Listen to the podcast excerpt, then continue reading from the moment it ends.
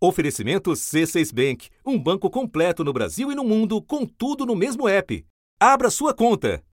O principal imposto que incide sobre os combustíveis é o ICMS, o Imposto sobre Circulação de Mercadorias e Serviços. Dinheiro que vai para diversas áreas estratégicas nos estados. É o município e é o estado que prestam a maior parte dos serviços que o cidadão precisa: transporte, saúde, educação, na escola, escola municipal no, no ensino fundamental, ensino médio e até em alguns estados garante a universidade. Mas no meio do caminho tem uma eleição e o movimento do presidente da República. O governo federal apresentou a proposta de emenda constitucional para compensar perdas dos estados que zerarem as alíquotas do ICMS do diesel e do gás. Senadores aprovaram o texto base do projeto de lei que limita a cobrança sobre combustíveis e outros itens essenciais como energia. A Câmara dos Deputados aprovou agora há pouco o texto base do projeto de lei que estabelece um teto para o ICMS. A alíquota máxima do ICMS vai ter que ser de 17 a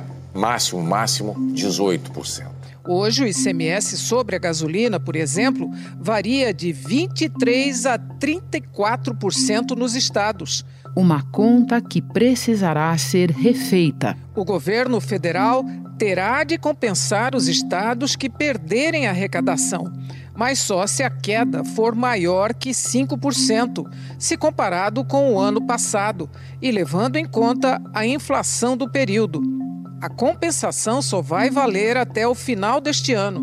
Não é a primeira tentativa de segurar preço com imposto alheio. O que, que o governo então está tentando agora, até para fugir um pouco dessa pressão, reduzir o IPI, que é o imposto sobre produtos industrializados, e é uma conta dividida entre o governo federal e os estados. O governo estima que neste ano a perda de arrecadação vai ser superior a 15 bilhões de reais. No ano que vem o impacto vai ser de 27 bilhões e em 2024 de 29 bilhões. Agora, a perspectiva de perdas maiores mobiliza os atingidos. Governadores afirmam que o teto para o ICMS resultará em queda de quase 83 bilhões de reais ao ano e terá impacto nas políticas públicas dos estados e municípios. Isso daí vai, de fato, emparedar é, a questão fiscal dos estados, é, principalmente, mais do que nesse ano, é, de 2022 cria uma espécie de bomba fiscal para frente. Tudo em troca de quase nada. Senadores contrários ao projeto dizem que ele vai tirar dinheiro dos governos estaduais sem garantir redução do preço dos combustíveis na bomba. Primeiro, porque se o dólar subir, se o preço do barril internacional subir, nós não temos garantia, vai aumentar. Da redação do G1, eu sou Renata Loprete e o assunto hoje é a Batalha do ICMS, um episódio para tentar entender o avanço da União sobre recursos dos quais dependem serviços essenciais a cargo de estados e municípios. Minha conversa é com Hélida Graziani, procuradora do Ministério Público de Contas de São Paulo e professora do curso de Administração Pública da Fundação Getúlio Vargas. Quarta-feira, 15 de junho. Elida, a proposta, a esta altura, as propostas de limitar a cobrança do ICMS são apresentadas pelo governo federal e os seus apoiadores no Congresso como um imperativo para controlar a inflação, para segurar os preços dos combustíveis e da conta de luz. Antes da gente entrar no mérito das propostas, e nós entraremos, eu te peço que comece explicando por que, no teu entender, nem mesmo esse efeito será alcançado. É importante, eh, Renata, fazer inclusive a avaliação de que o que está mais oscilando é o preço internacional é, do petróleo. Nos últimos meses, o preço do petróleo disparou. No começo do ano, estava cotado lá na casa dos 80 dólares. No fim de janeiro, chegou a 90 dólares, foi subindo até que rompeu a barreira dos 100 dólares e desde então segue aqui nesse patamar. O barril do tipo Brent, que é a referência no mundo, chegou a ser negociado a 124 dólares. E é, agora, recentemente, inclusive, o dólar subiu muito, isso vai impactar o preço internacional do petróleo. E a proposta é muito fugaz, é muito insuficiente, porque você não vai enfrentar a essência de por que a Petrobras, que é a principal produtora e a principal é, influenciadora desse preço no Brasil, capaz, portanto, de regulá-lo, não está sendo chamada ao debate.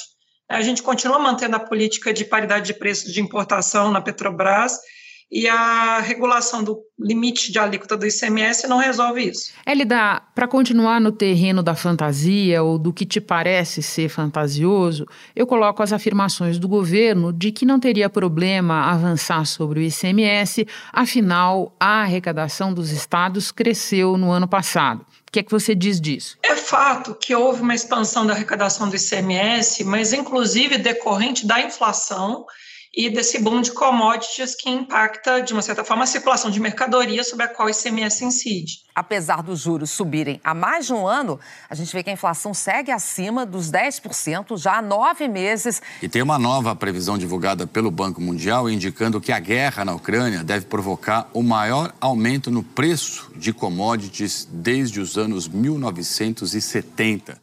Agora, nem a inflação, nem o boom de commodities são é, fatores permanentes a lastrear essa inibição da arrecadação do ICMS que está sendo proposta nesse projeto de lei complementar em debate no Congresso. Outra coisa que ainda parece estar tá bem é, esfumaçada, não dá para entender como seria na prática, e os estados estão gritando com o que já foi apresentado, é a ideia de que haverá compensação pelas perdas. Pode falar disso um pouco? A compensação que tem sido proposta é uma compensação que tem uma série de pegadinhas, de fragilidades, né? O próprio governo federal, quando diz que absorveria é, a compensação para os estados mais endividados, a bateria na dívida dos estados que eles têm com a União, é, desconhece que há estados é, que sequer têm esse volume de dívida em face do montante que vão perder de arrecadação de CMS. O que isso quer dizer? Então, que a compensação seria ali na hora que o Estado for, então, fazer o pagamento dessa parcela da dívida. A gente está falando de que essa compensação valeria, então, para 22 estados que têm essa dívidas, outros cinco estados que não têm dívidas com a União. O que o relator desse projeto está dizendo é que teria ali uma outra forma de compensação. Por outro lado, essa compensação na dívida, ela prejudica a receita corrente líquida dos estados, ela não é um algo salutar, inclusive está fora da base de cálculo dos PIS de saúde e educação. Então, é uma promessa que até mesmo, Renata, pode ter repercussão sobre o teto de despesas primárias do governo federal. A depender da forma como for redigida, é, não há nem margem fiscal para pagar dentro do teto. É uma promessa que lembra muito a, a, aquilo que aconteceu antes na Lei Candir, em que o governo federal também dizia que os estados tinham que abrir mão da receita de impostos que incidia sobre produtos para exportação, e a compensação não foi feita adequadamente, foi judicializada e virou um passivo federativo, um debate mal resolvido ainda agora. Quando você fala de Lei Candir, estamos falando de algo que foi implementado no final da década de 90, certo?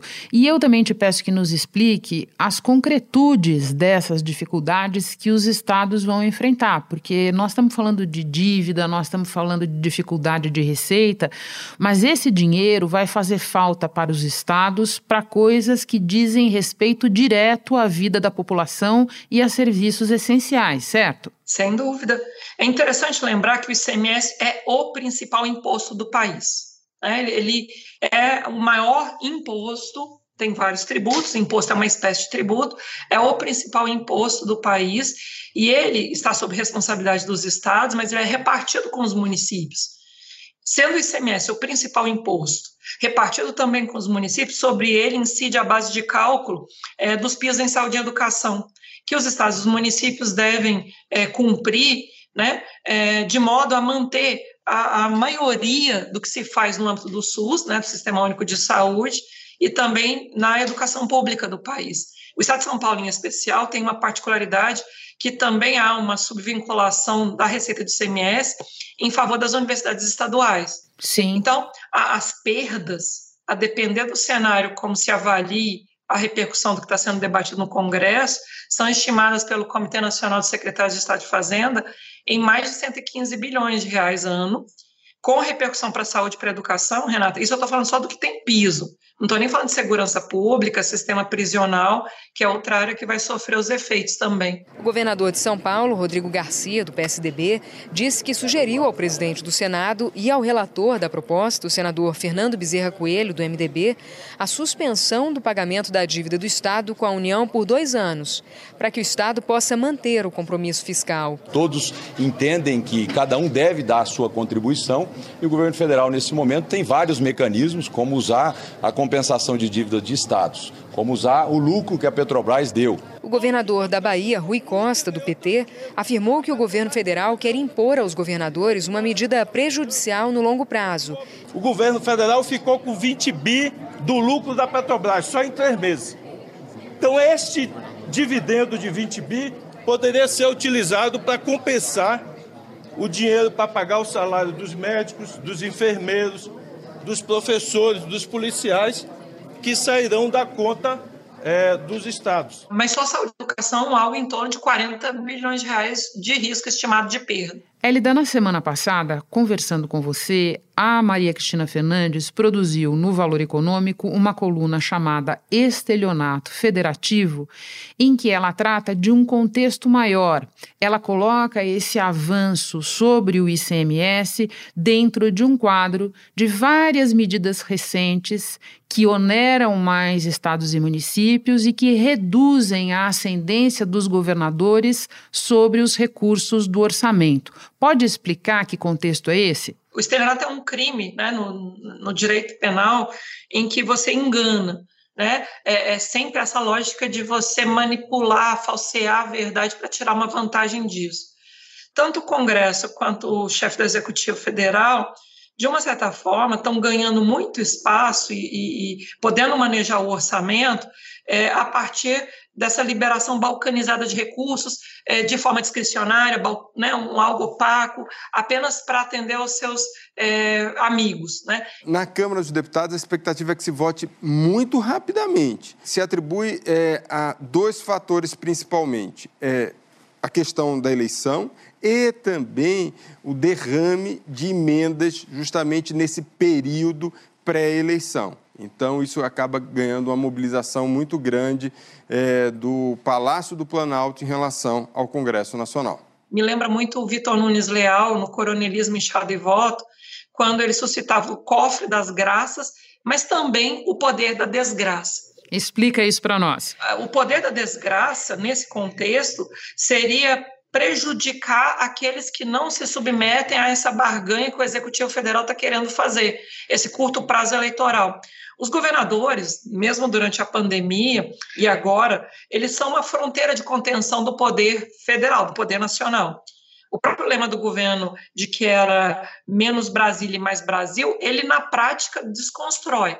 Por quê? Porque ele concentra a arrecadação, inclusive abdicou de arrecadar é, o IPI, sendo o IPI o Imposto sobre Produtos Industrializados, 60% do que se arrecada repartido com os estados e os municípios, via Fundo de Participação dos Estados, Fundo de Participação dos Municípios, e agora vai de frente constranger a arrecadação dos estados, que é repartida com os municípios, do principal imposto. Enquanto isso, o próprio governo federal cria obrigações de despesa para os entes subnacionais, que se eles não tiverem a segurança de que arrecadarão né, com base nos impostos, isso vai comprometer sim a sustentabilidade da dívida dos estados, dos municípios, o limite de despesa de pessoal dos estados, dos municípios, porque eles não podem contar com essa arrecadação que está agora inflacionada, né, pela aceleração de preços.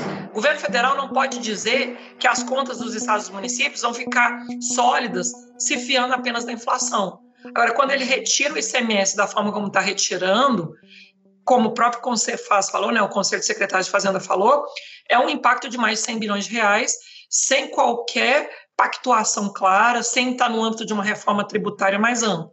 Outros exemplos do que você nos descreve no passado recente parecem ser o do aumento dos pisos remuneratórios de profissionais como professores e enfermeiros. Pode nos lembrar do que aconteceu?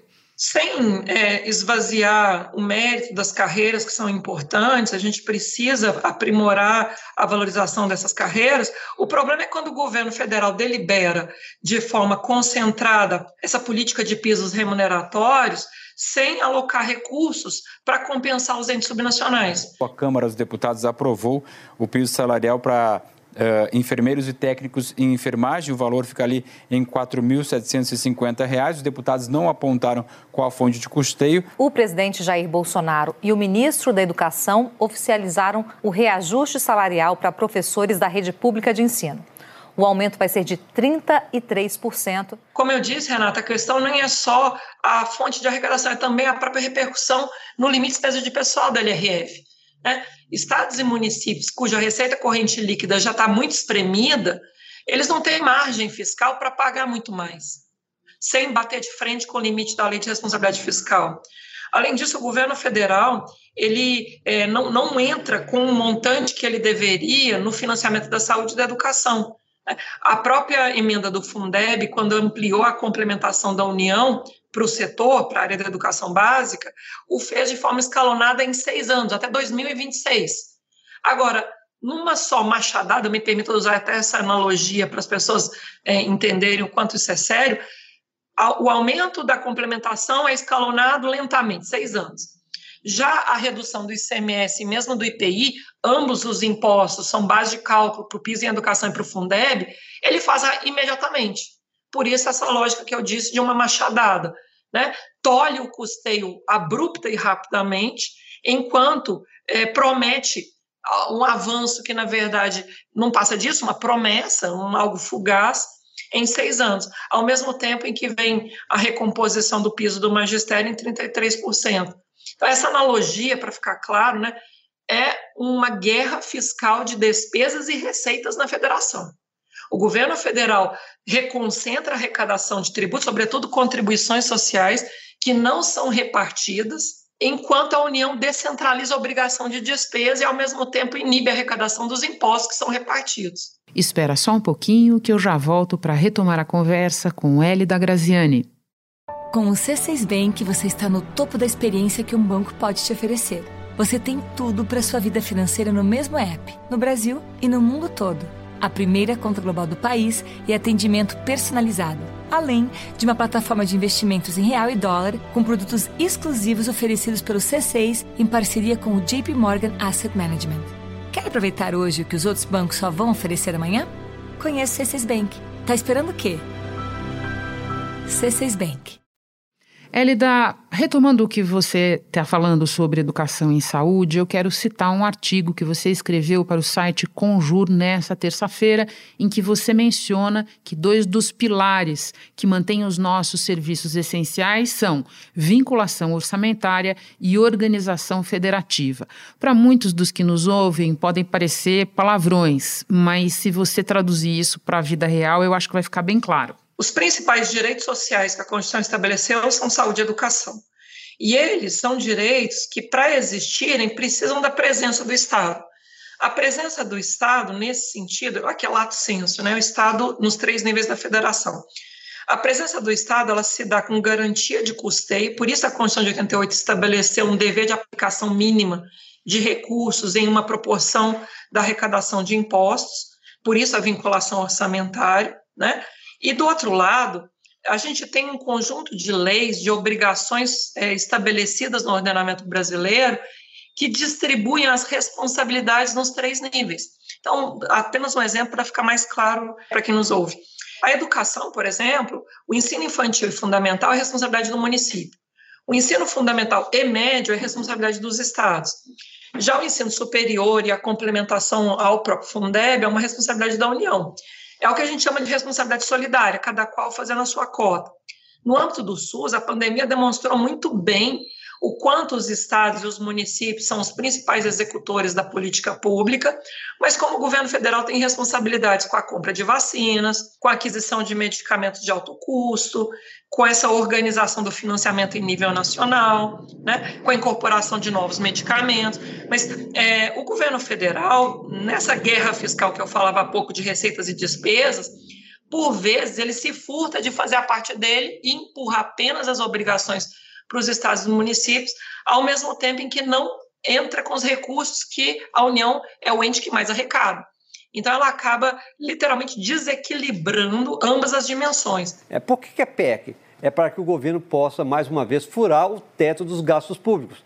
Porque esses 25 bilhões que seriam utilizados ali para você zerar o ICMS sobre é, diesel gás de cozinha, o governo está propondo que esse gasto do governo para zerar isso seja fora do teto dos gastos públicos. Agora, o objetivo do presidente é o seguinte: eu quero, os governadores querem, se os governadores ficarem contra, ele vai colocar a culpa na, nos governadores. E aí é o jogo eleitoral. E a gente poderia dizer que esses 25 bilhões, é, de onde vão sair? Da privatização da Eletrobras. Você privatiza uma empresa é, do governo federal, patrimônio público, para você colocar um subsídio para diesel, é muito questionável. Ela desequilibra o arranjo federativo que distribui responsabilidade nos três níveis da federação, mas também ela desequilibra é, é, essa equação de custeio, quanto se deve verter tanto no SUS quanto na educação pública de um país. Ele dá por fim o fator eleitoral metido em tudo isso. O governo federal está nessa cruzada porque o presidente quer a reeleição e os preços dos combustíveis estão no centro das preocupações dele. Agora, os governadores que estão sendo atingidos por essas medidas em análise e em votação já no Congresso, também vários deles buscam a reeleição. Como é que fica essa disputa? A narrativa que o presidente da República tem trazido para a mídia, para a rede social e para o senso comum é de terceirizar a culpa do, da, da inflação pre, do preço dos combustíveis para os governadores. E, infelizmente, essa narrativa está ganhando um espaço inadequado, repito, porque o principal fator de instabilidade poderia ser mitigado no âmbito da própria política de paridade de preço de importação da Petrobras, né? E os governadores, nesse momento, estão também tensionando na base territorial dos estados com os senadores e com os, os, os deputados, estadu, os deputados federais. Do jeito que está acontecendo agora, a gente não tem horizonte para planejar o financiamento do SUS e o financiamento da educação básica é em 2023. Tamanha insegurança jurídica causada por esse projeto de lei complementar é, sobre o ICMS. É lhe dá um prazer conversar com você, sempre muito esclarecedor. Volte outras vezes. Bom trabalho aí. Muito obrigada. Este foi o assunto podcast diário disponível no G1, no Globoplay ou na sua plataforma de áudio preferida. Vale a pena seguir o podcast na Amazon ou no Spotify, assinar no Apple Podcasts, se inscrever no Google Podcasts ou no Castbox e favoritar na Deezer. Assim você recebe uma notificação sempre que tiver novo episódio. Eu sou Renata Loprete e fico por aqui. Até o próximo assunto.